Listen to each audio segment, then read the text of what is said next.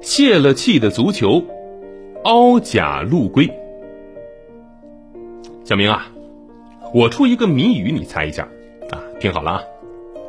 穿件硬壳袍，缩头又缩脑，水面四脚滑，岸上慢慢跑。打一个动物？这个也太简单了，不就是乌龟吗？哈哈哈，没错，就是乌龟啊。其实，在很多人的印象当中呢，乌龟就像谜语里说的那样啊，背着龟壳，行动缓慢。哎呀，虽然看起来好像都差不多，但是啊，它们其实是个大家族，有很多种类的。乌龟分为淡水龟科、陆龟科、海龟科、棱皮龟科、鳖科，是爬行动物的一种。在我国生活着三种陆龟，有来自北方的四爪陆龟，来自南方的缅甸陆龟和凹甲陆龟。乌龟给人的印象呢，其实就是小小的脑袋、短短的尾巴啊，不太长的四肢支撑着厚重的龟壳。而不同种类的乌龟呢，就有不同样子的龟壳，但是大多数的龟壳都有着非常类似足球的纹路，由长得很像的小块组合而成，并且呢，大多数的龟壳都会像充满气的足球一样突出，是圆鼓鼓的。可是今天海豚博士要讲的乌龟，它的龟壳却像是泄了气的足球一样。它的名字叫做凹甲陆龟。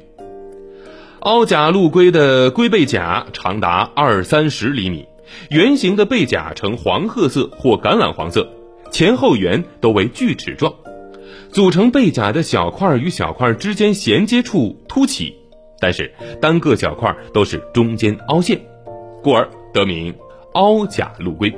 它腹部上的甲壳呈黄褐色，却有着暗褐色的斑纹。凹甲陆龟主要分布在我国的海南省和云南省，是国家二级保护动物。